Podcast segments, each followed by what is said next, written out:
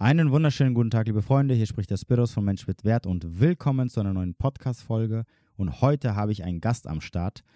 Aber bevor wir zur Folge springen, muss ich mich ganz kurz für den Ton entschuldigen. Ich habe das nämlich erst später gemerkt, nämlich jetzt, während ich hier dieses Intro aufnehme, dass ich das falsche Mikrofon angeschlossen hatte. Also sprich, äh, ich habe eine neue Kamera gekauft und es hat über die Kamera aufgenommen.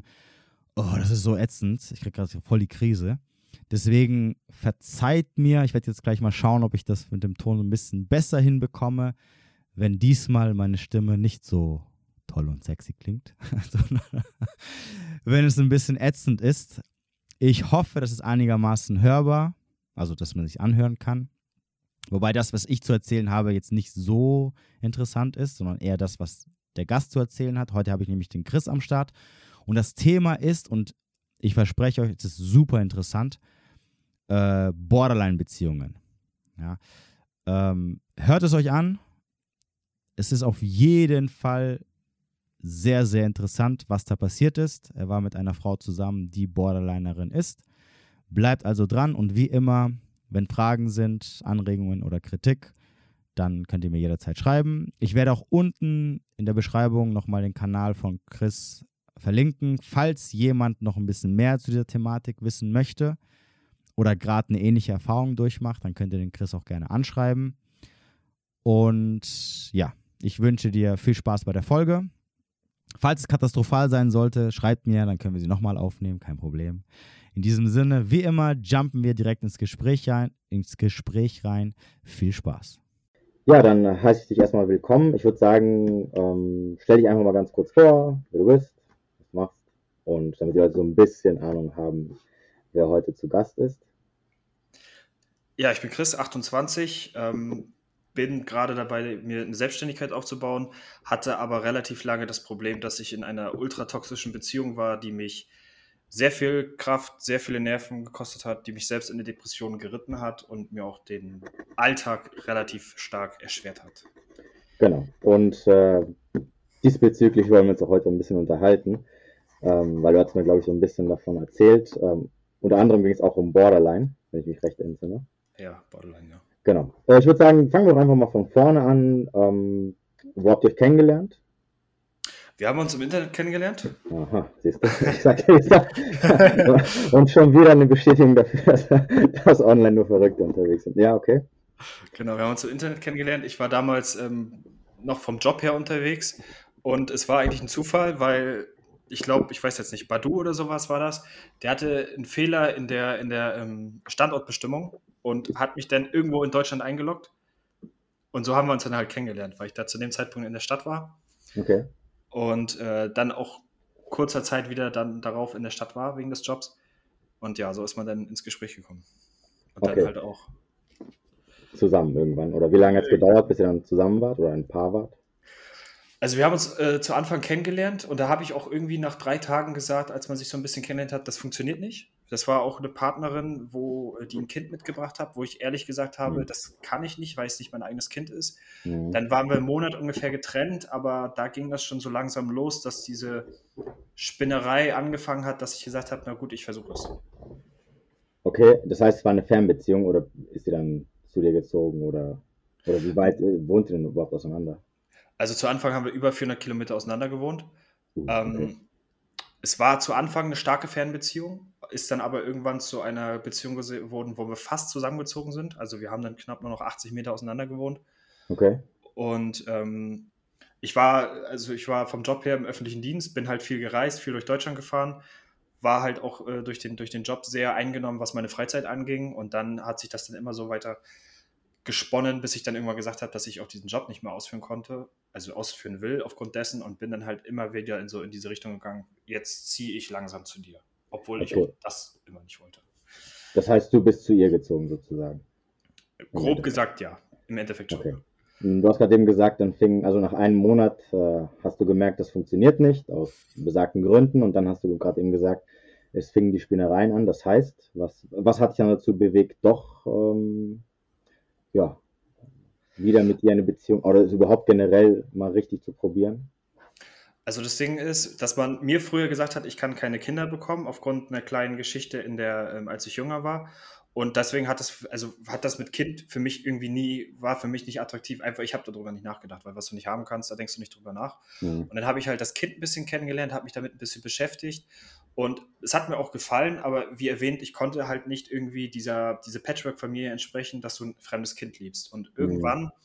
ähm, da ich ja auch schon so in diesen drei Tagen eine relativ schnelle Bindung zu dem Kind hatte, hat sie halt immer so das mit dem Kind so gekeschert. Ach, das Kind ist krank und es vermisst dich und bla bla bla. Und irgendwann habe ich so gesagt, na gut, ich gebe dem Ganzen mal eine Chance, ich versuche es mal. Und dann ist das so langsam ins, ins Rollen gekommen, so gesagt. Okay, und wie lange wart ihr dann am Ende zusammen? Oder wie lange ging die ganze Geschichte? Ach, die Beziehung ging anderthalb Jahre, aber es war ständiger On-Off. Also in diesen anderthalb Jahren könnte man sagen, dass man sich jeden Monat einmal getrennt hat. Okay, und was war der Grund? Das war ihre manipulative Art. Also sie war borderline behaftet, hatte auch sehr, sehr starke narzisstische Züge, wie sich später erst für mich offen gezeigt hat. Und ähm, es war bei mir halt so, dass ich, wenn ich einen Fehler gemacht habe, bin ich halt hingegangen, habe den angesprochen, weil ich wollte immer die Fehler aus der Welt schaffen.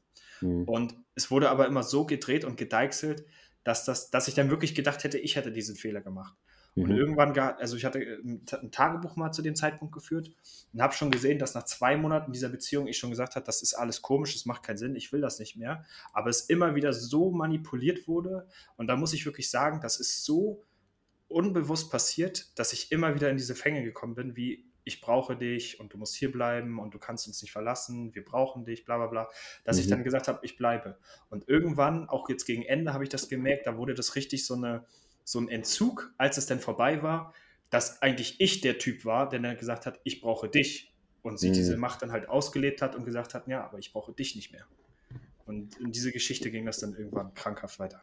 Okay, weil meine erste Frage wäre jetzt natürlich gewesen, okay, wenn du sagst, äh, in den äh, eineinhalb Jahren, also knapp 18 äh, Monaten, habt ihr euch fast jeden Monat einmal getrennt, also mindestens zehnmal, mhm. wäre die Frage, okay, warum hast du dann nicht beim zweiten oder allerspätestens beim dritten Mal, wo wieder es quasi in Anführungsstrichen zu Ende war, nicht gesagt, okay, das, das funktioniert einfach nicht, äh, auf Wiedersehen. Das war der Ursache geschuldet, weil sie es halt so hat klingen lassen, als wäre ich das Problem.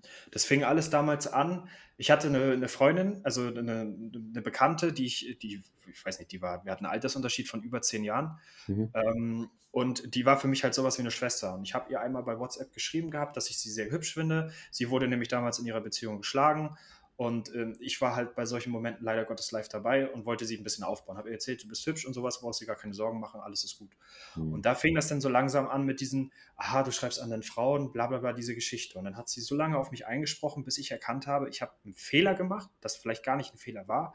Und das dann immer weiter und immer weiter. Und wenn ich dann Schluss machen wollte, egal wann es war, egal wo es war, kam immer dieses, aha, jetzt lässt du das Kind im Stich und du kannst wieder nicht einsehen, dass du Fehler gemacht hast. Und ich bin allgemein so ein Typ, der reflektiert dann immer noch mal den Tag, was passiert ist und dann mhm. ist es unterbewusst immer so passiert, ah, ich habe einen Fehler gemacht, vielleicht hätte ich anders reagieren müssen, bis es dann irgendwann auch so passiert ist, dass ich komplett abgeschottet war, dass ich keine Nummern mehr von irgendeiner Frau, Freundin hatte, dass ich auch zu Männern gar keinen Kontakt mehr hatte, weil mhm. einfach, wenn ich diese, diese Möglichkeit er, äh, ergriffen habe, mich mit Freunden zu treffen, gab es ein Problem.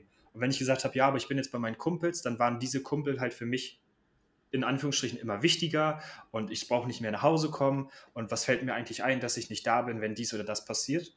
Mhm. Ja, und so war dieses Konstrukt dann einfach so krass, dass ich dann immer abgebrochen habe, wieder hingegangen bin und so eigentlich immer wie hier so eine, so eine Kerze, die keine Luft mehr hat, wo das Feuer ausgeht und dann kriegt sie wieder Luft. Und so war das permanent bei uns. Krass. Also krass, dass du es gerade erwähnst, weil ich hatte mal letztens ähm, einen, einen Podcast äh, über das Thema Borderline ähm, was angehört gehabt wo jemand ein bisschen drüber erzählt hat. Und da kam genau unter anderem das, dass halt immer, in dem Fall war das auch äh, Frauen gegenüber Männern, dass halt die Frauen dann halt dafür sorgen, dass äh, der Mann so komplett von der Außenwelt abgeschottet wird, dass er nicht mehr seinen Hobbys nachgeht, dass er auch seine Freunde nicht mehr sieht, dass im Endeffekt nur noch sie die einzige Bezugsperson ist und dass er dann halt quasi davon abhängig wird und davon nicht mehr loslassen kann. Und krass, das halt nochmal bestätigt, dass es halt wirklich so war, dass du dann auch am Ende wirklich auch keinen Kontakt mehr zu deinen Freunden hattest. Und klar, natürlich dann auch verständlicherweise, wenn sie dann natürlich deine einzige Bezugsperson ist und auch dein einziger Lebensmittelpunkt oder zum einzigen Lebensmittelpunkt geworden ist, dass es natürlich dann schwierig ist, da irgendwie ähm, ja, loszulassen. Weil du hast halt im Endeffekt eine emotionale Abhängigkeit. und dann überlegst du dir fünfmal, ob du jetzt vielleicht doch nicht einen Fehler gemacht hast oder dir die Schuld gibst, ähm, weil vielleicht könnte ja der andere auch irgendwie recht haben.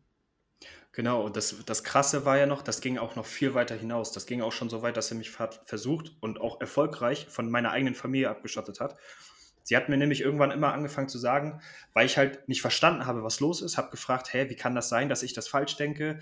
Das muss doch anders sein. Und für mich war das damals immer so ein Problem, dass irgendwo war diese Ohnmacht da und diese mhm. Wut und das, das nicht verstehen, was falsch läuft. Und dann bricht man natürlich auch mal zusammen. Also es war auch, gab es auch Momente, wo ich als Mann relativ viele Zusammenbrüche hatte, die mir aber unangenehm waren, aber aufgrund dieser Ohnmacht. Und sie hat dann immer gesagt, ja, du bist krank, du hast eine Krankheit. Also ich habe das erkannt beim ersten Mal, du hast eine psychische Krankheit. Und hat mir das dann immer so suggeriert und immer so ein bisschen erzählt, du bist krank, du musst das und dies, das und jenes. Und okay. irgendwann fängt man dann natürlich an, man glaubt das. Und okay. irgendwann fängt man dann an zu sagen, ey, Mama und Papa ähm, oder Bruder, wie auch immer, irgendwie geht es mir nicht gut, ich glaube, ich habe was. Und dann kommt natürlich diese, diese Reaktion, von den Eltern, man wohnt schon ganz lange nicht mehr zu Hause. Äh, wie meinst du das? Kann ich mir nicht vorstellen, du bist doch ganz normal. Und dann kam immer diese, dieses Dings, siehst du das? Die wollen das nicht sehen, dass du krank bist, die wollen dich nicht unterstützen. Und das ist so fließend und so, also es ist erschreckend, wie das funktioniert, aber es war so fließend, dass es irgendwann dann bei mir der Gedanke hochkam, meine Eltern wollen das nicht verstehen, die wollen mich nicht wahrhaben, äh, bis denn dazu, dass sie auch gesagt hat, komm, jetzt mach einen Cut, sag, du brauchst jetzt erstmal Ruhe, du willst mit ihnen nicht schreiben, nimm dir ein, zwei Monate da Auszeit, bis es dann wirklich so war, dass ich die komplette Familie gesagt habe, ich will euch nicht mehr wiedersehen. Krass. Also das, das ganz Krasse an der Sache finde ich ja, dass es ja, wir reden jetzt nicht über einen Zeitraum von so vier, fünf, sechs Jahren, sondern wir reden jetzt von, von einem sehr, sehr kurzen Zeitraum, nämlich eineinhalb Jahre.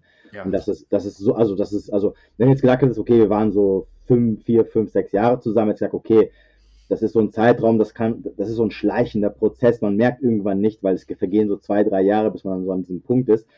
Aber äh, eineinhalb Jahre ist ja quasi, äh, das ist ja nichts im Endeffekt. Und wie schnell sowas passieren kann, finde ich jetzt also richtig krass. Ja, dass, dass du quasi, das ist ja so innerhalb von einem Jahr, äh, hast du noch Freunde und, und, und ein Jahr später sagst du deiner Familie, hier, ich will keinen Kontakt mehr, ich will nichts mit euch zu tun haben, etc. Und, und, und das Krasse ist natürlich, dass, dass sich halt ein Mensch dazu gebracht hat, ja, das, ich habe immer überlegt, wie es angefangen hat. Und das Teil, das Ding ist ja, ähm, das hat, glaube ich, auch einer mal in dem Podcast bei dir mit den toxischen Beziehungen. Du wirst erstmal komplett zugeschüttet mit Emotionen. Komplett, auf einmal ist alles perfekt, alles läuft total geil ab und man, man denkt natürlich, wow, wo war das all die Jahre, wenn ich es hätte nicht schon hätte früher haben können. Und ähm, durch dieses Ganze, dadurch macht sie, hat sie abhängig gemacht. Und dann hat sie natürlich versucht, immer dieses Verändern, dieses Sagen, ah, das gefällt mir nicht an dir, da musst du mal überdenken, ob das so richtig ist, was du tust. Und ich ging eigentlich in diese Beziehung rein. Ich war nämlich gerade aus meiner Scheidung raus. Ich war, also ich bin verheiratet gewesen, mhm. war dann in Scheidung okay. und war dann natürlich, bin gestärkt rausgegangen, weil ich dann natürlich das auch so eine, so eine Lebenskrise hatte. Aber sie hat es dann aussehen lassen, als wäre ich Narzisst hat gesagt, das, was du tust, oh, das geht gar nicht, so wie du von dir redest, dieses, du bist es dir selber wert und sowas, ganz schlechte Sachen und hat dann versucht, das immer zu pushen und zu pushen. Und irgendwann ist dann dieser, dieser eine Moment gewesen, wo ich dann selber nicht mehr erkannt habe, ist das jetzt ernst oder nicht, dass ich dann diese, diesen, ich sag mal, Panzer habe fallen lassen und dann war ich drin. Dann gab es immer diese, diese Euphorie, diese Heiterkeit mit ganz, ganz vielen Momenten, wo es dann scheiße lief. Und dann wieder, wenn ich erkannt habe, oder ich, ich sag mal in Anführungsstrichen erkannt habe, ich war der Fehler, gab es wieder diese Heiterkeit. Das war wirklich so dieses Anfüttern von, du machst was falsch, du musst es ändern und wenn du es geändert hast, kriegst du das, was du haben möchtest. Aber dann habe ich was Neues gefunden und dann mhm. lasse ich dich wieder zappeln. Und wenn du es geschafft hast, kriegst du wieder das, was du haben willst. Und so hat die mich dann irgendwie innerhalb von diesen anderthalb Jahren zu solchen Sachen gekriegt. Okay, wie, wie alt ist die denn oder wie alt war sie denn? Äh, 27, sie ist ein Jahr jünger als ich. Das okay, war das. Und wie, wie, hatte sie mal erzählt, wie ihre Beziehungen vorher waren? Oder vor allem die Beziehung zu, was ist mit, dem, mit dem Vater des Kindes? Ja, die Beziehungen waren alle so, alle waren nicht gut zu ihr, haben sie geschlagen, der Vater des Kindes hat das Kind nicht beachtet, also alles war immer gegen sie. Mhm. Und ich habe natürlich gedacht, naja, das kann ja nicht wahr sein. Ich bin auch so ein Mensch, ich will halt immer dem gegenüber, wenn ich den mag, will ich dem zeigen, dass ich, also bin ich ein herzlicher Mensch. Ich habe auch gedacht, okay, dann gibt es ja mit dem Kind Mühe und sowas. Und ja, sie hat halt immer gesagt, ach, alle waren schlecht zu mir, die haben das nicht verstanden und sowas. Und ich hoffe jetzt endlich mal jemanden zu finden, der mich versteht. Mhm. Und es waren immer alle anderen schuld, aber nicht, nicht sie selbst. Ja, krass. Ja, das heißt, es, gab, es gibt keinen Kontakt zu dem, Vater, zu dem Vater des Kindes oder wie, wie ist es da? Nee, gibt es Geheimnis. Ah, okay. Also er, er, war auch nicht da, um dich zu warnen, sozusagen. Nee, keiner. okay, krass. Ich wurde dann nachher später tatsächlich von ihrer Familie gewarnt, weil es gab dann Momente, ähm, da hat das so überhand genommen, dass das, also da war sie richtig aggressiv. Ähm, hat dann sowas gesagt wie, ja, ich schlage dich, ich bringe das Kind ins Heim und so eine, also richtig krasse Sachen, wo ich dann hilfesuchend an ihre Familie mich gewandt habe. Und ähm, die haben mir dann irgendwann so ein bisschen erzählt, ja, das, also selber es nicht verstanden, haben mir dann aber aus der Vergangenheit erzählt. Und irgendwann kam dann auch so raus, dass eigentlich das, was sie mir erzählt hat, es waren immer die anderen schuld, dies, das, jenes. Und ähm, hat dann auch versucht, immer dieses Kind, weil ich ja zu dem Kind eine ultra krasse Bindung hatte, immer versucht, dieses Kind wieder zu nehmen, um mich mhm. zurückzuholen. Das okay. Kind ist krank, du musst jetzt herkommen, es ist, es ist was passiert und dann stehst du halt da. Die hat eigentlich nichts, aber du ja. siehst es nicht, weil, weil du natürlich voller Elan da reingehst, total aufgelöst und ja. Okay, und das Kind ist wie alt? Fünf. Okay. Ah, schon übel. Und ähm, hat, hat er sich, also ist sie in Behandlung oder hat sie mal die Diagnose bekommen, dass sie Borderlinerin ist? Oder war das jetzt, äh, war, das, war das etwas, was du dann im Nachhinein rausgefunden hast? Also sie hat diese, die, sie hat kein Schriftstück, sie hat aber eine Diagnose von verschiedenen Psychologen bekommen. Sie war auch in ihrer Kindheit sehr okay. auffällig, ja. ist jetzt aber auch in Therapie, hat es aber auch wieder versucht, damit zu drehen und zu deichseln. Als ich gesagt habe, ich will das nicht mehr, hat sie gesagt, na gut, dann bricht sie die Therapie ab, weil für wen sollte es sonst machen, außer für mich. Oder halt mit Sachen wie, ja, aber ich mache doch eine Therapie und dann werde ich ja gesund und dann kannst du ja wieder zu mir kommen. Hm.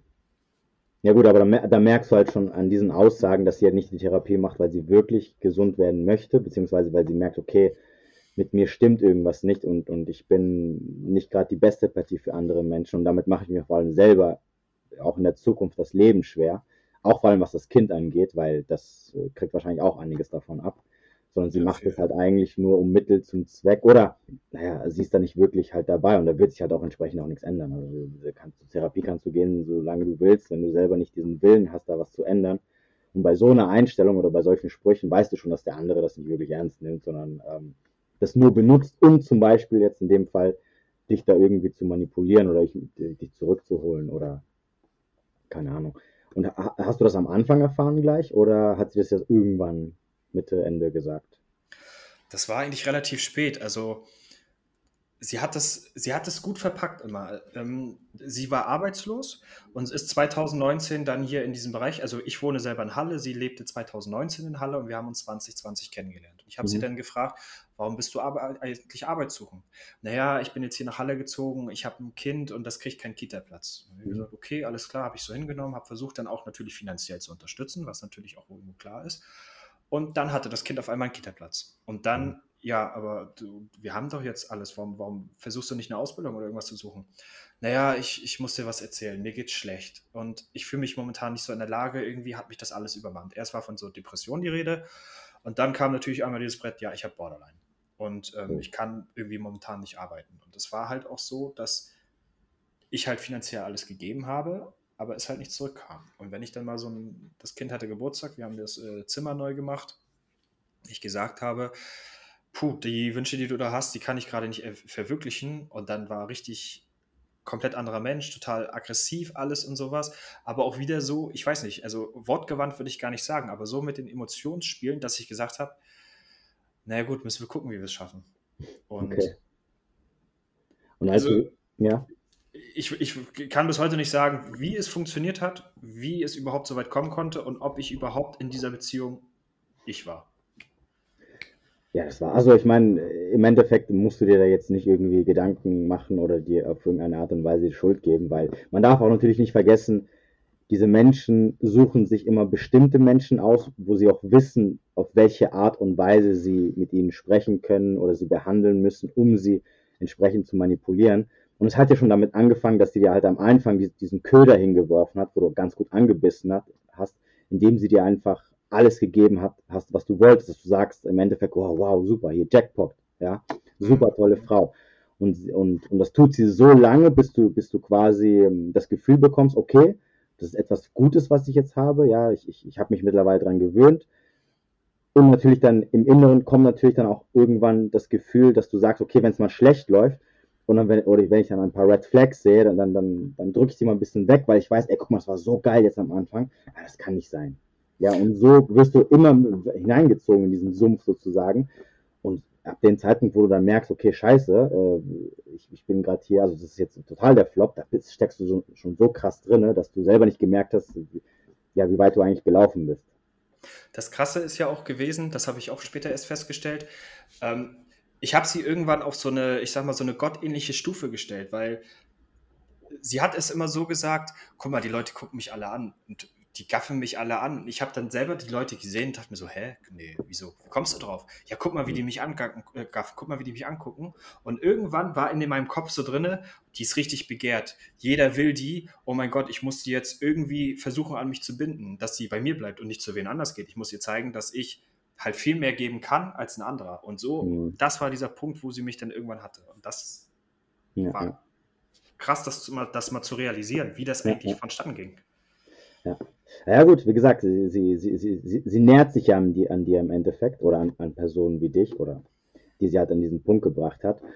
Und ähm, also man darf natürlich auch nicht vergessen, wenn, ich glaube, oder ich bin mir zumindest sicher, dass sie das natürlich nicht absichtlich macht. Also es ist jetzt kein unterbewusster, also kein, kein bewusster Prozess, dass sie sagt, so, okay, ja, den Chris, habe ich jetzt kennengelernt, na warte, ich werde den erstmal hier mit, mit Liebe überschütten und danach mache ich ihn zu meinen Haussklaven. Ja, und, und, und äh, zeige ihm, was Respektlosigkeit bedeutet, sondern es ist ja im Endeffekt so ein unterbewusster Prozess. Ich meine, sie tut, ich meine, die Sachen, die sie dir erzählt hat mit, ähm, es ist deine Schuld oder ähm, wenn sie immer aufgeregt hat, ja, somit hat sie sich einfach selber alles zurechtgeredet und ihr eigenes Verhalten damit erklärt und gesagt, nee, nee, das kann nicht sein. Ähm, er hatte jetzt Unrecht und er muss sich entschuldigen und er muss sich jetzt wieder Mühe geben, weil ich sehe jetzt hier nicht irgendwo, wo ich irgendwie, ähm, ja, wo, wo der Fehler in mir liegen sollte. Ja. Das muss man, halt, muss man halt in dem Punkt verstehen. Aber meine Frage wäre, als sie das allererste Mal gesagt hat, ähm, hier in Therapie wegen Borderline, hm, hast, was hast du da gedacht oder was war so ja, deine ersten Gedanken? Ja, erstmal dieser, dieser Gedanke von, okay, es könnte sich jetzt, es könnte sich jetzt ändern, sie könnte sich ähm, bessern im Sinne von, vielleicht wird sie ja gesund und dann könnte ich ja das nochmal wagen. Okay, aber also aber war sie dazu, also als ihr zusammen wart, war sie zu dem Zeitpunkt zum ersten Mal in Therapie oder war sie schon vorher jahrelang in Therapie? Nee, sie war noch nie in Therapie. Sie hat die immer wieder abgebrochen damals. Also die erste Therapie kam eigentlich, als es zu Ende war. Als es mit euch zu Ende war? ja, da war das so langsam dieser Prozess, wo sie dann immer drauf aufgebaut hat, ich gehe jetzt in Therapie, ich werde gesund, jetzt können wir es weiter versuchen. Und dann bin ich halt okay. doof gewesen und habe das halt immer dran. Aber sie war vorher nicht in Therapie, nie gewesen. Das heißt also, du hattest in dem Moment eher den Gedanken, okay, ah, äh, du, du, hast im Endeffekt hast du gehört, äh, ich bin, ich habe ein Problem, ich gehe in Therapie und du hast gedacht, okay, es wird besser und du hast nicht gehört, Borderline, oh mein Gott, renn um dein Leben. Ja, genau. das, äh, was du wahrscheinlich jetzt hören würdest, wenn dir jemand sagt, ich bin Borderline und ich bin deswegen in Therapie. Ich gehe zumindest schon mal anders ran an die ganze Geschichte. Aber das Ding war halt auch, dass sich bei mir halt auch krass viel verändert hat. Also ich bin selber depressiv geworden mhm. und durch diese ganze Geschichte auch leider Gottes auch suizidal. Und das war für mich mhm. ein Cut, wo ich ja. gesagt habe, wow, wie konnte das so weit kommen und warum hat sie mich immer weiter da reingetrieben, obwohl ich gesagt habe, hey, siehst du das nicht? Und das war das Krasse und deswegen habe ich vieles auch nicht erkannt, weil ich mit mir selber beschäftigt war. Okay, und, wa und, was war am Ende der Punkt, wo du gesagt hast, okay, jetzt, jetzt, jetzt muss ich einen Schlussstrich ziehen? Als ich darüber äh, überlegt hatte, es noch ein zweites Mal zu tun. Das war tatsächlich der Punkt, wo ich gesagt ah, den habe. Den Suizidversuch, meinst du? Ja, ich hatte meinen, meinen ersten hatte ich äh, im Juni, bevor mein Kanal äh, auf Instagram erstand. Und ich saß unten im Auto und wollte halt mich an der Wand fahren. Und ähm, irgendwann hat sie halt geschrieben gehabt, so, also mal willst du dich umbringen?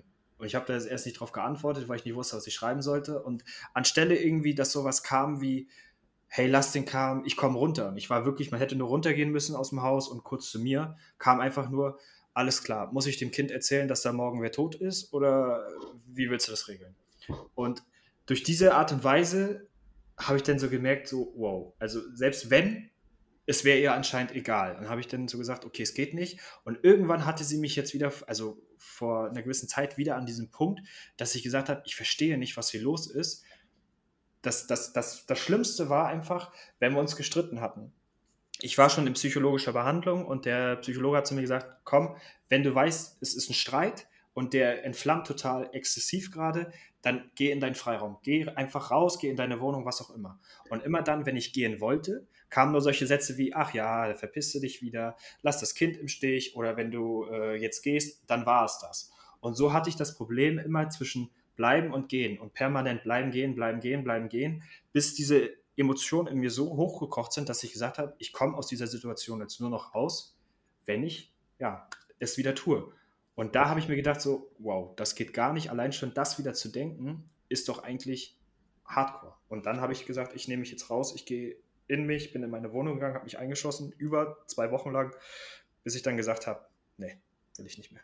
Also allein schon das beim ersten Mal sowas zu denken, ist ja schon. Also vor, vor allem, äh, äh, es ist ja jetzt nicht so, ähm, dass du das gedacht hast, weil irgendwie dein ganzes Leben den Bach runtergegangen ist, du hast äh, Millionen von Schulden und, und weißt du, was ich meine, so, so ganz üble. Sachen oder bist todkrank oder so und denkst dir so, okay, es hat alles keinen Sinn mehr. Sondern wir reden hier von einer Beziehung, ja, von einer fremden Frau, mit der du eineinhalb Jahre zusammen bist, mit der du nicht mal, nicht mal ein Kind zusammen hast, äh, keine Güte oder sonst irgendwas, was dahinter hängt. Und dass du da diese Gedanken bekommst, das ist halt schon, also, es ist richtig krass. Also, das ist halt, äh, aber hat denn, also, warte mal kurz, du hast ja gesagt, du warst in Therapie, hat denn nicht dein Therapeut mal gesagt, äh, packen Sie mehrere Sachen und laufen Sie um Ihr Leben? Zu dem Zeitpunkt noch nicht, nee. Okay. Die haben alle, das?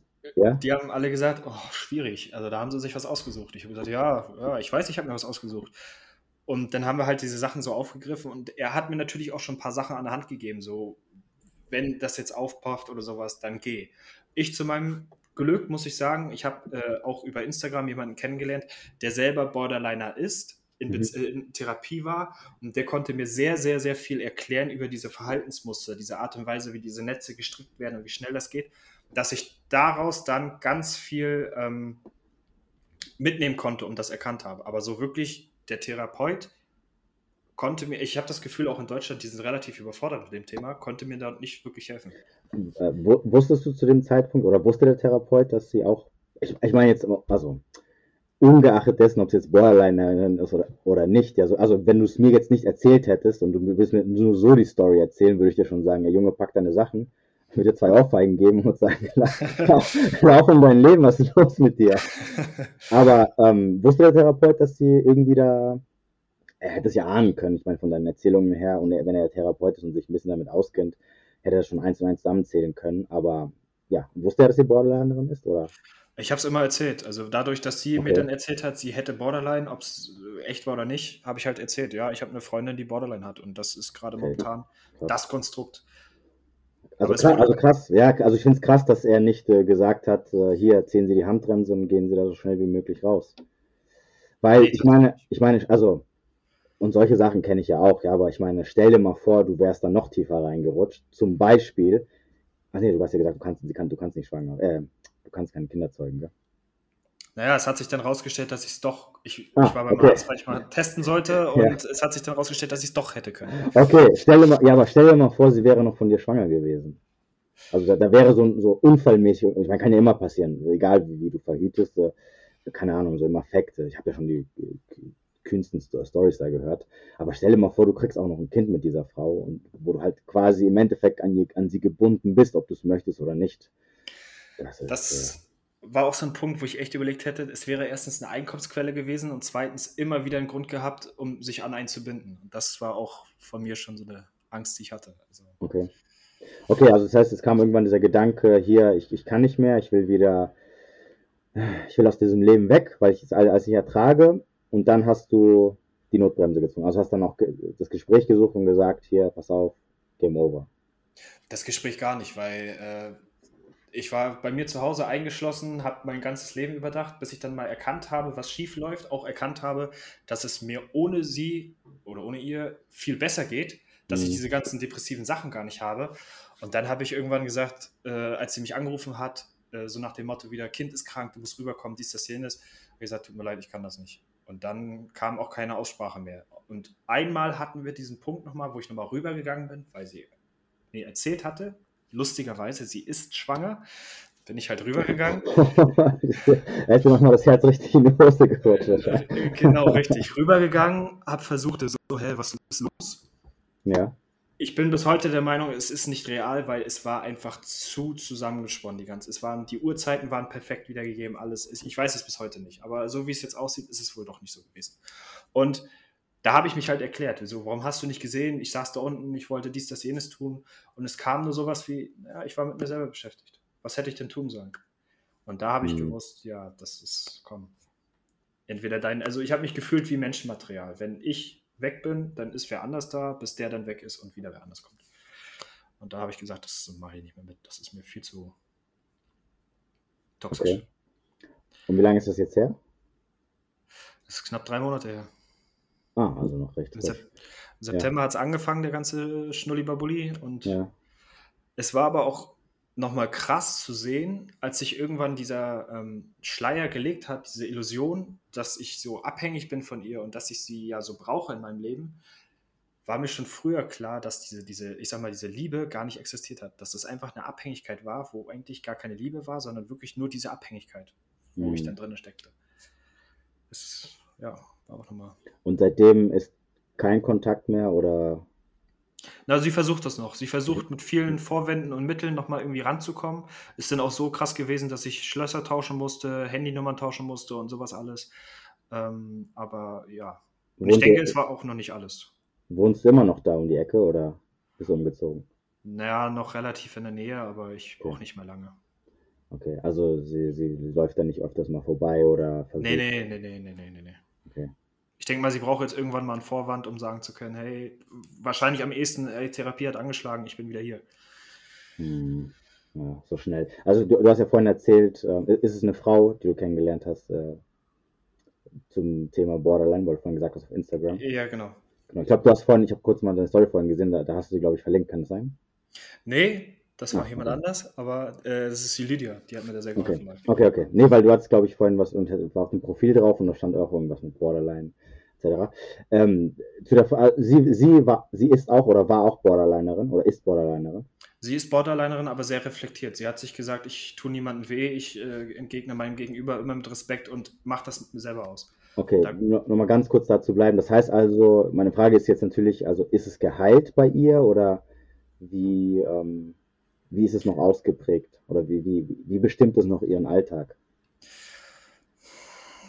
ist, ob sie geheilt ist. Ich glaube, geheilt bist du davon nie, aber sie ist halt sehr kontrolliert. Sie erkennt die Sachen, weiß, wie sie handeln muss, aber lässt es auch niemals irgendwie negativ aus. Also ich bin, ich bin nicht, ich, ich, ich habe sie nie live gesehen, es war immer nur dieser, dieser schriftliche Austausch. Mhm.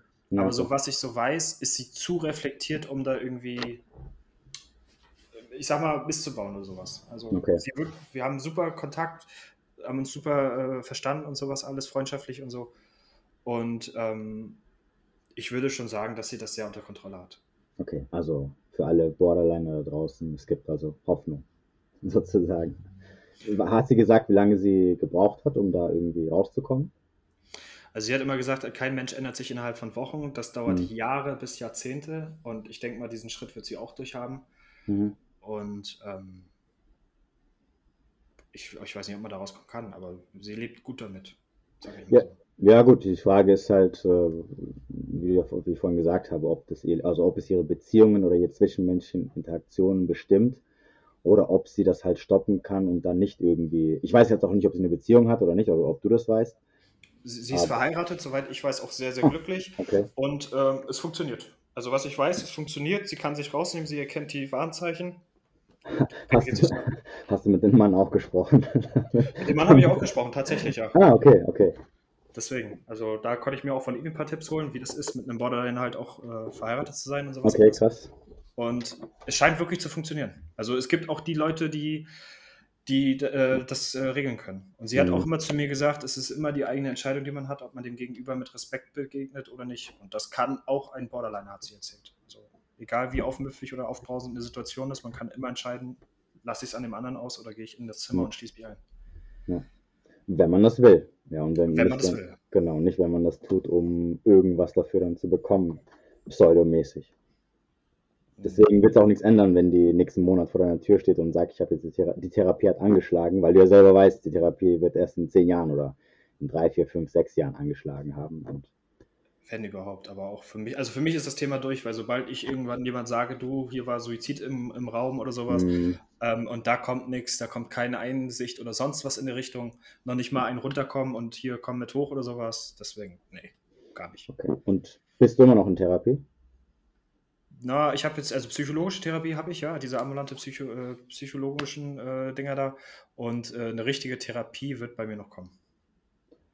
Was ist der Unterschied? Also was ist jetzt bei na, ich habe jetzt äh, einmal wöchentlich beziehungsweise zweimal im Monat ähm, die, ein Gespräch mit einem Psychologen, will ja. aber eigentlich mal in eine stationäre Therapie kriegen, gehen, also wo ich dann aufgenommen werde über zwei Wochen oder sowas. Oh. Und dann ähm, wirklich auch dieses Thema einfach, was da alles war jetzt, weil da ist noch vieles im Kopf, was auch noch viel kaputt ist. Ähm, Vertrauen zum Beispiel habe ich ultra das Problem jetzt dadurch. Ich habe ja, ähm, das habe ich nicht erwähnt gehabt, ich habe durch sie eine sehr starke Paranoia entwickelt, weil sie halt in diesen On-Off-Geschichten sich immer irgendwelche Typen mit nach Hause geholt hatte und ähm, es immer so dargestellt hat, als würde sie sich mit denen kurz schließen, wie sie gehandelt hat, bla bla bla. Und ich natürlich durch diese Masche eingewickelt habe, dann gesagt, okay, alles klar. Und dadurch war dann immer dieser Gedanke da, dass sie fremd geht, bla bla bla. Das, hat, das ist dann so exzessiv geworden, dass ich da Vertrauensprobleme hatte. Das will ich einfach nochmal alles angehen, ähm, klären, beheben, dass ich sagen kann, okay, weil es macht ja auch was mit einem, wenn das innerhalb von anderthalb Jahren so krass auf einmal sich alles dreht und wendet. Dass du ja. sagst, meine ganze Familie können, kann weggehen, ich brauche keine Freunde mehr, ich brauche keine äh, Kontakte mehr und sitze zu Hause nur isoliert da auf der Couch daneben okay. und lässt sich. Krass. Und aber die, die Suizidgedanken sind weg oder hat Ja, das ist weg. Nee, das ist weg. Auch die, ich würde auch so schon sagen, die ganzen depressiven Sachen sind alle weg. Seitdem okay. ich gesehen habe, wie das Leben ist, ohne so einen Menschen, ist es wie Farbe in einem grauen Meer. Okay. Was ist noch so besonders da, wo du sagen würdest, okay, das ist noch, was mich äh, noch sehr stark belastet? Die Kennenlernphase mit einem Menschen. Wenn ich jetzt irgendeinen Menschen kennenlernen würde, würde ich sofort diese Red Flag suchen und sofort auf Distanz gehen. Und irgendwo muss man ja auch klar so eine gewisse gesunde ähm, Distanz wahren, aber die ist mhm. zu heftig noch. Die ist noch zu heftig, dass ich lieber sage, nee, ich brauche lieber gar keinen Menschen um mich herum und bleib alleine. Ja gut, ich meine, es sind jetzt auch drei Monate, jetzt jetzt nicht so wirklich lange. Hast du, gab es eine Situation, wo du jemand hättest kennenlernen können oder?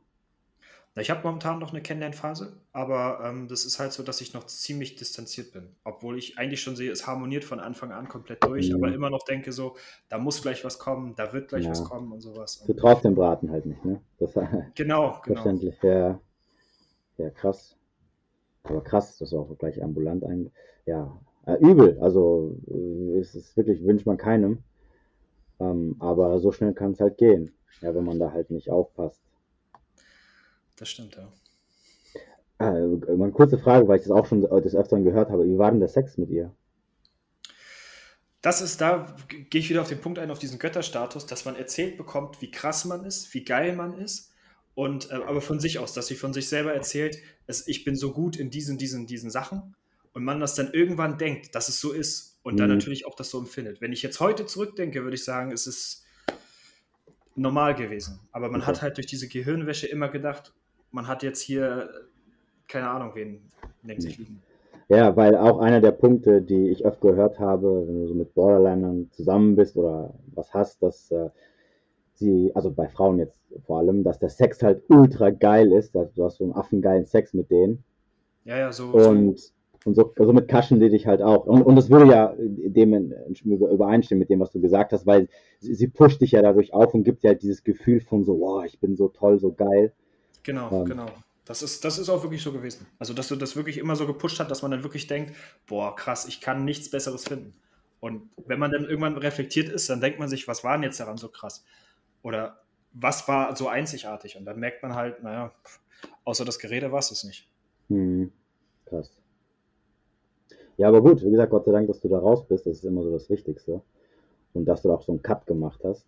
Und ähm, ja, weil im Endeffekt äh, es ist halt wie, wie, wie, so ein schwarzes Loch, ja, solange es sich irgendwie in deiner Nähe befindet, solange es noch Einfluss auf dich hat, ah, da, kann, da kannst du nicht äh, dich selbst heilen oder, oder irgendwie klare Gedanken fassen. Und dass du natürlich jetzt wie, wie so ein ähm, gebrandmarktes Kind bist, äh, weil du vielleicht Frauen oder andere Menschen kennenlernst, die ähm, anders sind, wo es harmonischer ist und du dir natürlich automatisch denkst, so, ja, das kann nicht sein, ja, das ist äh, zu gut, um wahr zu sein. Ja, da ist wieder eine Falle dahinter, dass ich am Ende wieder leiden werde.